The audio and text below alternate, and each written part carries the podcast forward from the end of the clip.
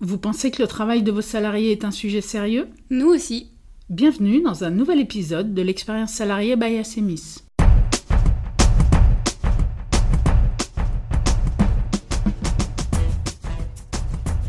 Après avoir été beaucoup travaillé dans le contexte de la digitalisation puis dans le champ de la relation client, la notion d'expérience a fait une entrée fracassante dans le domaine du travail sous des appellations diverses telles que l'expérience employée, l'expérience salariée, l'expérience collaborateur. On l'a même utilisée de manière beaucoup plus pointue pour parler d'expérience candidat dans les processus de recrutement ou encore d'expérience apprenant dans les dispositifs de formation. Entreprises, dirigeants, managers, nous sommes tous aujourd'hui fortement incités à nous pencher sur l'expérience vécue par nos collaborateurs.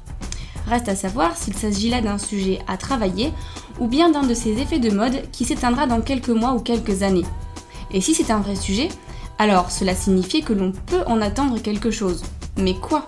Au bénéfice de qui? Mais au fait, de quoi parle-t-on vraiment quand on parle d'expérience salariée? Et d'ailleurs, comment fait-on l'expérience salariée?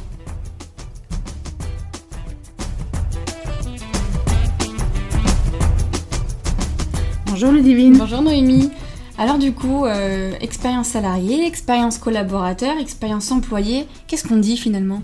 On s'est posé la question, hein, bien sûr, euh, notamment pour euh, savoir si une de ces expressions était mieux appropriée que les autres, si je suis en entreprise, si je suis dirigeant, si je suis manager, que je m'intéresse à ce sujet-là. Est-ce qu'il y, a une expression qui est plus parlante pour moi?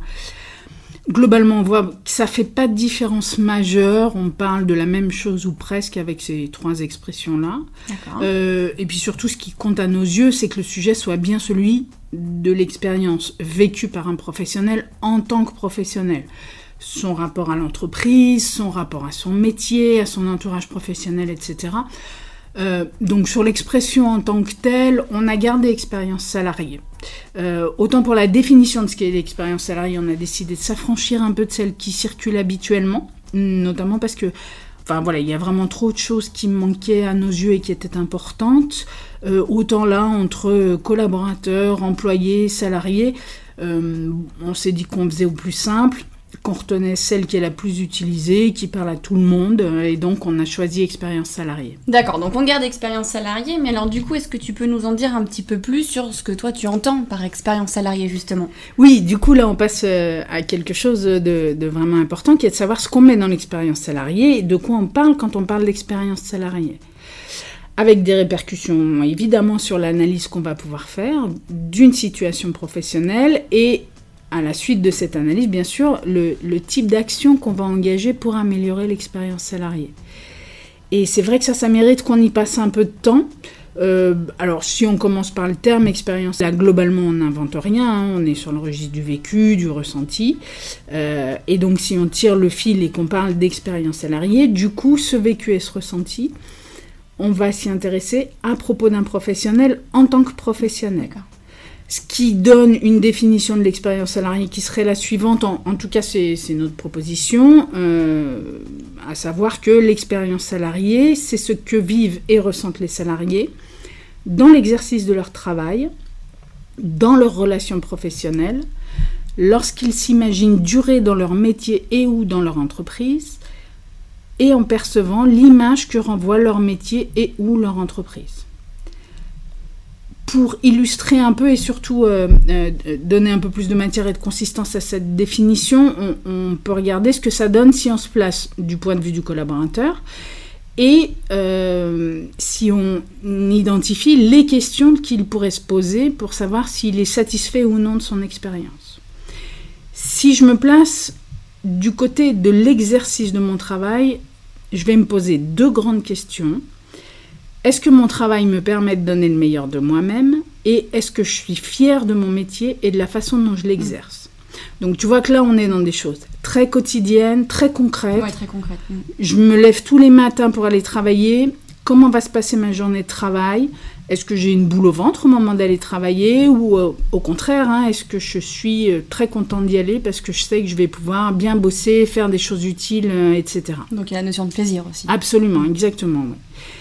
Si je me place maintenant du côté des relations professionnelles, en tant que collaborateur, ce que je vais regarder, c'est comment elles se passent et ce qu'elles m'apportent. et je vais regarder ça sur l'ensemble de mon spectre professionnel. La ligne hiérarchique, la ligne managériale, mes collègues directs, les collaborateurs des autres services ou directions, etc. Est-ce qu'on arrive à bien travailler ensemble et est-ce que c'est facile d'échanger, de communiquer avec tout le monde?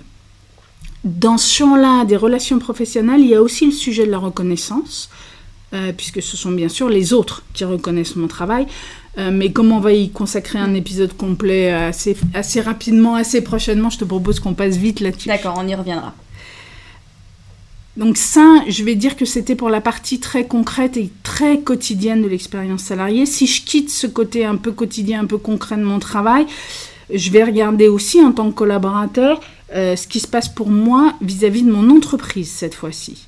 Et je vais d'abord me poser la question de la durée. Est-ce que je peux me projeter dans la, dans la durée dans cette entreprise?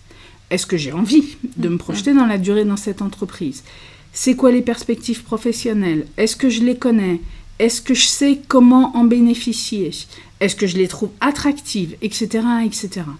Là, on est généralement sur des choses qui sont traitées sous l'angle des, parcours collaborateurs, ce qu'on appelle les parcours mhm. collaborateurs.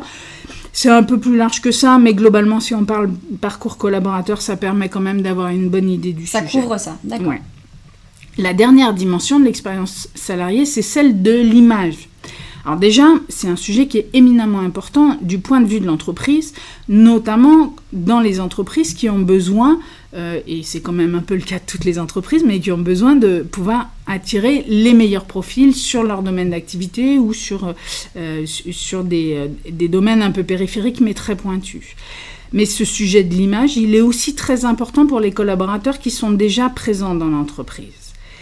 Qu'est-ce que je perçois dans le regard des autres et pas seulement mon entourage professionnel, aussi mon entourage privé, quand je dis pour quelle entreprise je travaille? Est-ce que je vais être fière de répondre ou est-ce que je vais baisser la tête, voire marmonner en espérant que les gens vont pas très bien comprendre pour quelle entreprise je travaille? Il faut savoir que dans la durée, c'est pas du tout anodin de se dire qu'on pourrait avoir honte de dire où on travaille. Et si on regarde le versant positif, euh, on voit bien comment au contraire, c'est très porteur pour un professionnel d'être fier de l'entreprise pour laquelle il travaille. Euh, je parle d'entreprise, c'est bien sûr entreprise, association, administration hein, d'ailleurs. Hein. Bien sûr, l'expérience salariée, ça vaut pour tous les types d'organisations. Oui, effectivement. Mais alors du coup, là, on, voit bien qu'on est quand même sur une définition euh, très large qui englobe finalement beaucoup de pans euh, du travail. donc c'est complet. Et tout à l'heure, tu as mentionné une question que se pose le collaborateur pour savoir si son travail lui permet de donner le, meilleur hein, de lui-même. il se trouve que donner le meilleur de soi-même, c'est ça fait partie des deux phrases que nous, on utilise euh, pour parler de l'expérience salariée. Est-ce que tu peux nous en dire un petit peu plus? Oui, et on, va... Je pense qu'il faut qu'on commence par dire qu'il euh, y a, sur le sujet de l'expérience salariée, des choses vraiment importantes à connaître pour pouvoir travailler, j'allais dire, euh, dans le bon sens. Il euh, faut savoir qu'il y a beaucoup de travaux, beaucoup de recherches qui sont menées dans le cadre de ce qu'on appelle les sciences du travail. Euh, pour les lister rapidement, il y a la psychologie du travail, la sociologie du travail, la sociologie des organisations, bien sûr l'ergonomie. Il y a aussi l'anthropologie qui s'intéresse au travail, euh, et puis d'autres disciplines très pointues, notamment du, côté du Conservatoire national des arts et métiers avec par exemple les laboratoires de Christophe Dejour ou d'Yves qui produisent des choses extrêmement intéressantes sur ces sujets-là. Donc on a quand même un, corpus de savoir et de connaissances qui est très important et par, dans ce corpus-là, euh, il y, a des choses euh, qu'il est à mes yeux impératif de savoir si on veut vraiment travailler correctement l'expérience salariée. Parmi ces choses-là, il y en a deux qui nous semblent essentielles pour euh, dire de manière un peu générale ce qu'est une expérience salariée satisfaisante. La première, c'est qu'en tant que professionnel, nous avons besoin de pouvoir donner le meilleur de nous-mêmes au service d'un projet collectif.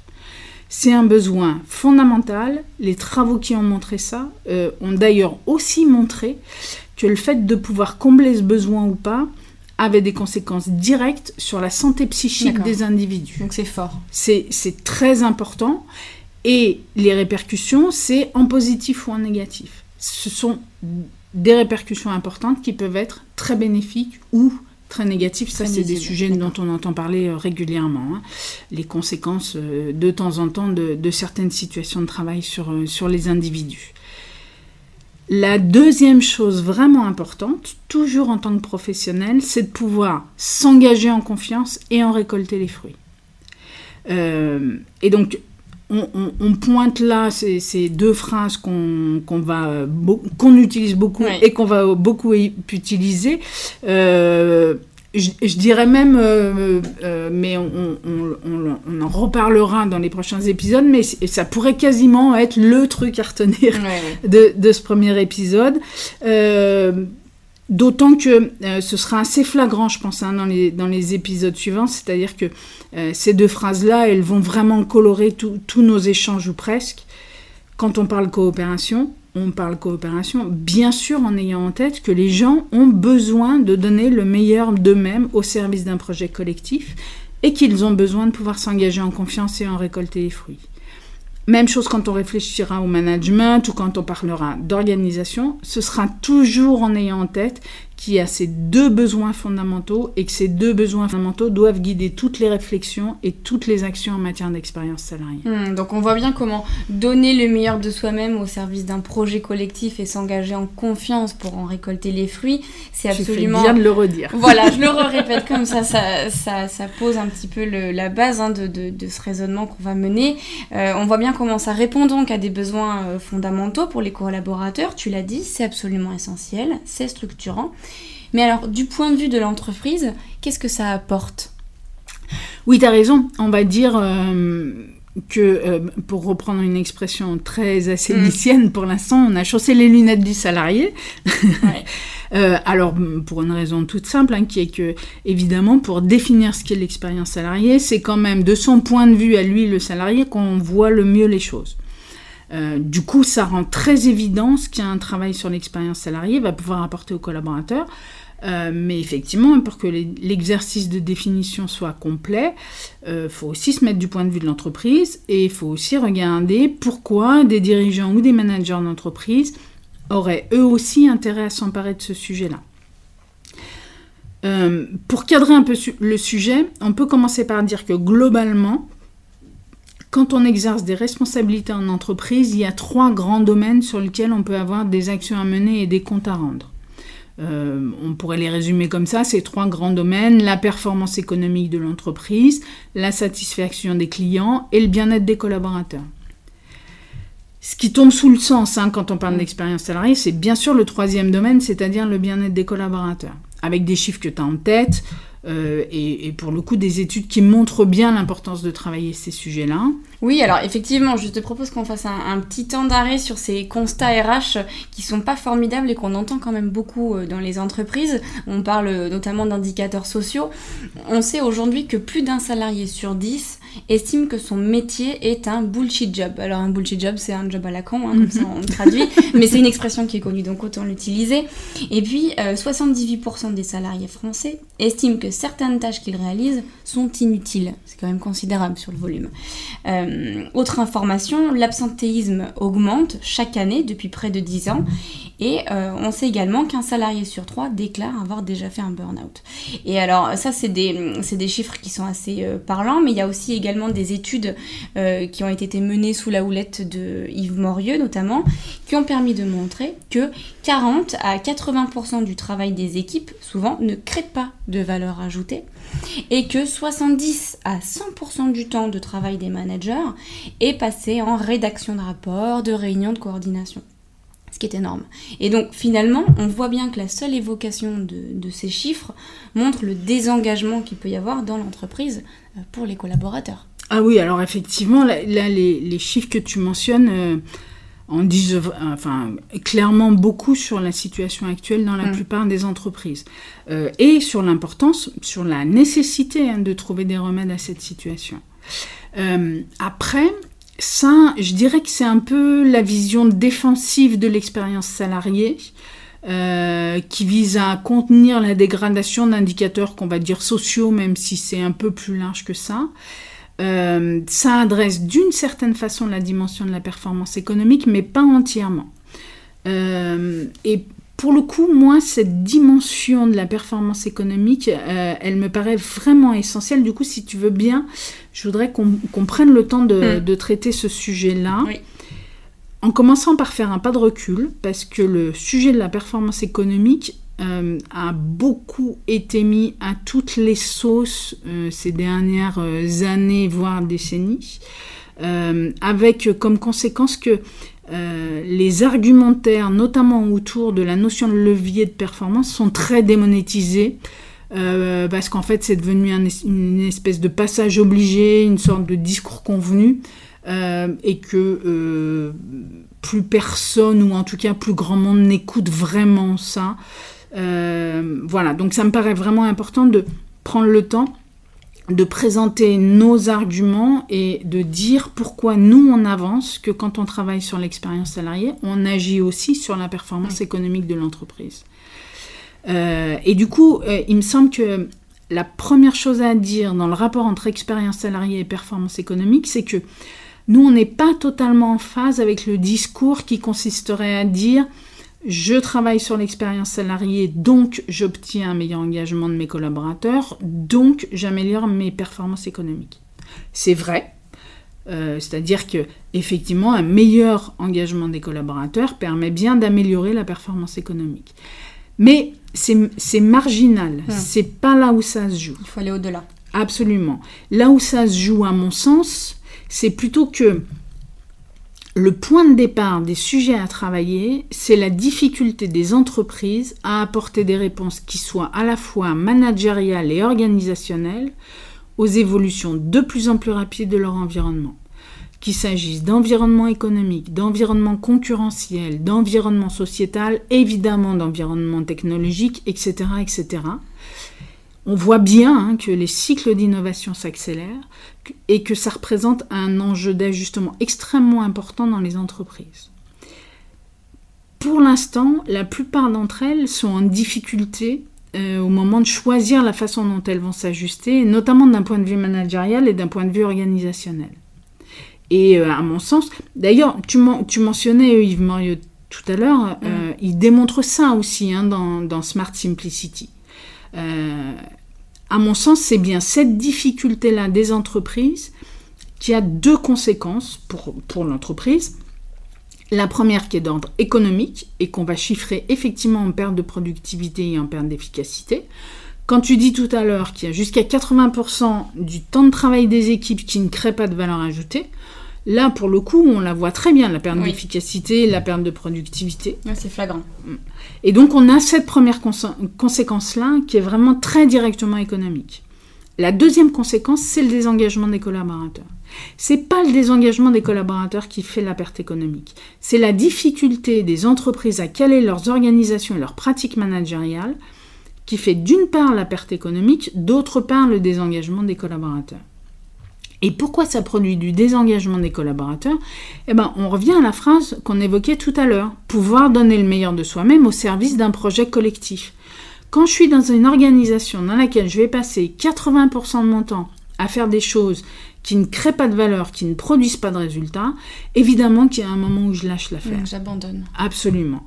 Et à mon sens, c'est quand même ça aujourd'hui la principale source de désengagement des collaborateurs. Du coup, euh, si on revient à l'expérience salariée, c'est bien en travaillant par l'expérience salariée sur les sujets de management et sur les sujets d'organisation qu'on va pouvoir obtenir un double bénéfice, celui de rétablir le bien-être des collaborateurs dont on parlait tout à l'heure, et celui de restaurer la performance économique.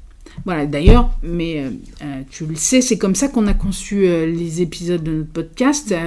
là, effectivement, on fait un petit exercice un peu obligé sur notre premier épisode de définition de l'expérience salariée et qui doit servir un peu d'introduction à la suite. Mais, ensuite, on va effectivement s'intéresser, échanger ensemble. Et puis, d'ailleurs, j'espère échanger aussi euh, avec ceux qui nous écoutent sur des sujets qui sont vraiment des sujets très opérationnels qu'on rencontre au quotidien dans les entreprises, telles que la coopération, la qualité, les procédures, la gestion des informations, etc. On va le retrouver dans d'autres thèmes, euh, effectivement. Et alors là, du coup, sur, sur ce sujet-là, on voit bien l'intérêt euh, de le traiter, l'importance que cela va euh, revêtir à la fois pour l'entreprise et pour les collaborateurs, on l'a bien expliqué. Mais alors du coup, comment on s'y prend concrètement? Parce que nos, nos auditeurs voudraient euh, savoir ça. Comment est-ce que comment on fait finalement? Alors déjà, pour moi, il y a deux cas de figure qui peuvent conduire à des choses assez différentes en termes d'action à mener. Euh, le premier cas de figure, c'est une entreprise qui sait déjà exactement quel type de démarche elle veut mener, soit parce qu'elle a déjà une connaissance très précise du problème qu'elle veut traiter, soit parce qu'elle a un projet beaucoup plus large que l'expérience salariée, mais dans lequel elle a besoin d'intégrer cette dimension de l'expérience salariée pour permettre que le reste advienne. Hmm, Donc l'objectif est déjà fixé finalement. Absolument. D'accord. Euh, le deuxième cas de figure, c'est une entreprise qui est confrontée à un problème, qui a déjà éventuellement mis en place un certain nombre de choses qui n'ont pas très bien marché, et qui se dit qu'elle n'a peut-être pas bien identifié l'origine, euh, voire même les origines, hein, parce que maintenant c'est quand même plutôt rare en entreprise les problèmes qui ont une seule et même cause, mais donc qui n'a pas très bien identifié les origines de son problème. Est-ce que tu aurais euh, éventuellement quelques exemples, des précisions à nous donner euh, des, Ces deux cas de figure, là, on a- je pense qu'on a bien compris qu'il y a ces deux, deux, deux thèmes, mais euh, est-ce que tu aurais des illustrations que tu aurais vues en entreprise, par exemple? Oui, alors, bah, si on commence par le cas d'une entreprise qui avait du mal à trouver la, la réponse à sa problématique, euh, il y, a- un cas là qui me vient en tête, parce que, qui avait vraiment produit des résultats assez spectaculaires. Euh, C'est la fois où on a travaillé sur un, sur un sujet qui, initialement, nous avait été présenté comme un sujet peut-être de recrutement, peut-être d'intégration, peut-être d'un peu des deux. Euh, avec en revanche euh, un point de départ qui était très clair pour l'entreprise, qui était un, taux d'échec absolument colossal pendant la période d'essai. Euh, dans mon souvenir, je crois qu'elle avait plus de 50% de ses vendeurs en boutique qui passaient pas le cap de la période d'essai. Quand on est arrivé, bon, évidemment, l'entreprise avait déjà mis des choses en place. Euh, il y avait notamment déjà eu plusieurs refontes de ses process de recrutement, parce que l'entreprise avait commencé par se dire que c'est parce qu'elle se trompait sur, sur les profils qu'elle recrutait qu'il y avait ce taux d'abandon-là. Euh, il y avait eu aussi un énorme travail de fait sur le parcours d'intégration. Euh, D'ailleurs, ils avaient mis en place des choses vraiment très intéressantes pour accompagner les nouveaux embauchés. Et pour autant, ça avait quasiment pas fait baisser euh, ce, ce fameux taux de taux d'abandon. Euh, du coup, ce qu'on avait fait pour comprendre d'où venait le problème, c'est que euh, on s'était mis à côté des nouveaux embauchés, on s'était mis à leur place, on avait chaussé leurs lunettes, euh, et on avait regardé ce qui pouvait soit empêcher carrément, soit freiner leur entrée dans ce métier-là. Euh, et ce qu'on a constaté, c'est que en fait, euh, bah, c'était les outils informatiques qui posaient problème. Euh, ils étaient tellement compliqués et il y avait tellement d'applications différentes à connaître et à utiliser que pour un nouvel arrivant, c'était euh, en fait c'était impossible. Ça faisait trop. Absolument, ouais, ouais. Euh, alors aussi parce que euh, ça venait s'ajouter à l'apprentissage des produits, à l'apprentissage de la relation client, à la découverte d'un nouvel environnement de travail, etc., etc. Mais effectivement, tu as raison, ça faisait trop. C'est tout bête, hein, mais ça faisait trop. Et du coup, une grande partie d'entre eux partaient parce qu'ils se disaient qu'ils n'y arriveraient jamais. Ils pourraient jamais tout comprendre et tout maîtriser. C'est ça. Euh, et du coup, une fois qu'on a eu identifié que c'était ça le, problème, on voit bien comment les actions à mettre en place, elles étaient super simples à définir. hein. Euh, alors certaines ont été un peu longues à mettre, en œuvre, mais le choix des actions en tant que tel, lui, il était devenu évident en fait. Euh, voilà, bah, si on veut illustrer rapidement ou donner une idée de, ce qu'on a fait suite à, ce constat, on a bien sûr quand même retravaillé un peu sur, euh, le parcours d'intégration et sur, ce- sur cette phase-là de la période d'essai. Mais vraiment pour y ajouter juste quelque chose qui était une forme de graduation des, des apprentissages euh, et qui était discuté avec les nouveaux arrivants. C'est-à-dire qu'on leur donnait à voir, euh, leur manager leur donnait à voir qu'ils allaient apprendre progressivement et monter en maîtrise des outils informatiques progressivement et que c'était normal qu'ils ne maîtrisent pas tout tout de suite. Donc ça, c'est la, première chose qu'on a fait, ce qui fait que eux avaient de la visibilité, ils étaient tranquillisés sur leur rythme de progression, et du coup, ils se disaient plus qu'ils n'allaient pas y arriver. Ils se disaient qu'ils allaient y arriver dans le temps. Donc ça, c'était la première chose. Euh, et puis, bien sûr, le deuxième gros chantier qu'on avait euh, pour le coup lancé avec, l'entreprise en question, c'était un plan de simplification des outils de travail. Euh, qui a d'ailleurs vraiment bien marché. Hein. ça, a contenté tout le monde, d'ailleurs, y compris la direction informatique. donc, donc avec avec une conclusion très positive euh, et puis surtout euh, surtout on a vu le résultat. Donc ça c'est quand même euh, mm. hyper important parce que c'était ça le but. qui embarque tout le monde c'est ça ouais. ouais et on a vu que leur taux d'échec repassait très nettement sous le seuil des standards du secteur en question. Donc le point c'est qu'il fallait trouver finalement la direction à prendre enfin se poser les bonnes questions pour après mettre en place les bonnes actions. Exactement exactement. Alors bien sûr on a aussi dans ce cas précis bénéficié du travail qui avait été fait auparavant et le fait qu'ils avaient vraiment retravaillé leur processus de recrutement et euh, leur, leur, parcours d'intégration, mais il restait un dernier caillou à enlever euh, qu'on a trouvé en étant auprès des collaborateurs et en chaussant leurs lunettes. Et donc effectivement, tu as raison, c'est ça, ça montre euh, ce que ça peut apporter euh, de prendre le temps d'aller sur le terrain et aussi euh, d'utiliser des techniques d'explicitation des activités. je faisais référence au CNAM, au Conservatoire national des arts et métiers tout à l'heure. il y a dans ces laboratoires des techniques qui ont été développées pour expliciter les activités, comprendre ce qui se joue, voir ce qui est facile, ce qui n'est pas facile, etc qui sont vraiment très euh, performantes. Et du coup, ce temps-là consacré à la compréhension de ce qui se passe sur le terrain, euh, c'est vraiment un gage pour être sûr ensuite que ce qu'on va faire euh, part bien dans la bonne direction et qu'on obtiendra des résultats tangibles. D'accord. On part bien du concret, du travail. C'est ça, absolument. Trouver des actions. Absolument. donc ça, c'est le premier cas où une entreprise a un problème mais euh, ne sait pas très bien euh, quelle solution apporter à ce problème-là. Si on est dans des configurations où on sait déjà euh, ce qu'on veut obtenir comme résultat, là pour le coup, pour donner quelques exemples du type d'action qu'on peut mettre en place, on va partir évidemment vraiment du besoin de l'entreprise et des résultats qu'elle veut obtenir. Euh, ce qu'on voit en ce moment, c'est euh, dans certains secteurs ou sur certains métiers un peu spécifiques, il peut y avoir un sujet d'attractivité des entreprises. Euh, qui se traduit par, euh, lorsque je publie une offre d'emploi, je reçois très peu de candidatures, ce qui évidemment met en difficulté pour recruter. Donc si on est dans des configurations comme ça, là la bonne idée c'est plutôt d'aller du côté de la marque employeur, on va euh, définir une ambition, choisir des orientations, les décliner en points remarquables, etc., etc. Points remarquables bien sûr exprimés du point de vue du collaborateur, mais ça on l'a beaucoup dit, on est toujours, hein, on fait l'exercice de se mettre du point de vue du collaborateur. Euh, sur d'autres sujets qui seraient là encore euh, plutôt pilotés par la DRH, on va aussi s'intéresser beaucoup au parcours des collaborateurs. Euh, dans les sujets qu'on peut voir en ce moment, il peut y avoir différentes problématiques liées à la mobilité. Alors, soit parce que les collaborateurs veulent pas bouger, veulent pas changer de service, ça, ça, arrive pas mal. soit parce que quand ils bougent, c'est vers l'extérieur. Mmh. Euh, donc là, il y, a, des choses à regarder, tout ce qui est mobilité, bien sûr des sujets d'accession à la formation, de recrutement dont on vient de parler, d'intégration, etc.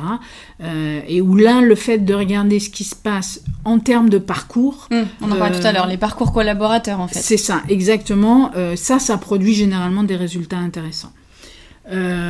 si on qu'est-ce qu'on peut avoir euh, ah bah si euh, ces dernières années on a vu aussi pas mal de, de cas d'entreprises qui n'arrivaient pas à faire travailler ensemble leurs différents services euh, avec pour le coup des répercussions assez problématiques hein, d'ailleurs notamment en termes de satisfaction client et où là du coup les actions à mener vont porter beaucoup sur la coopération et comment on la remet en place cette fameuse coopération euh, en sachant que sur ce genre de sujet, on peut aussi avoir à mener euh, quelques actions de type managérial Euh, typiquement, ce que j'ai en tête, c'était une entreprise où c'était il y a, il y a, quelques, quelques temps déjà, mais où en fait les décisions se prenaient beaucoup trop haut dans l'entreprise.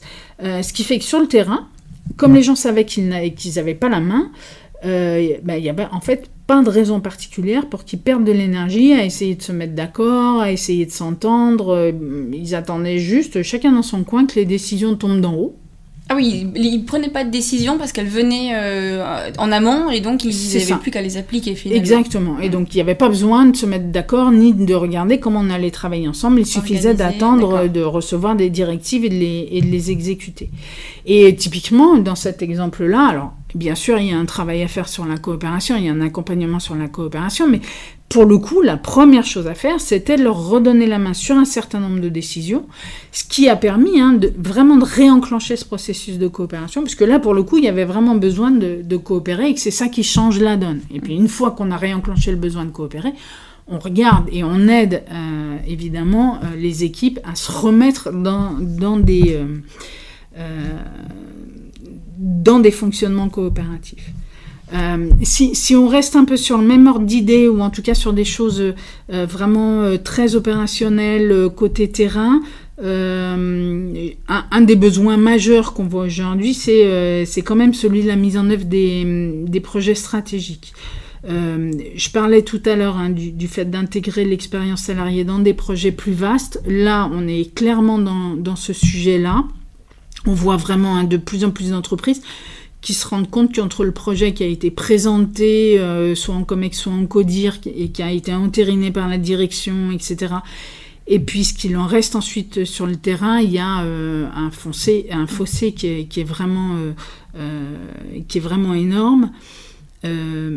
alors là, on est dans des purs sujets d'expérience du travail, avec la nécessité d'aller sur le terrain, de regarder ce qui peut empêcher la mise en œuvre du projet, euh, alors, on le fait soit a posteriori, c'est-à-dire pour comprendre ce qui a pu empêcher, pour euh, euh, régler ou réparer la situation, soit on le fait même en amont de la mise en œuvre du projet pour j'allais dire préparer le terrain. Euh, Assainir aussi euh, les bases. Absolument.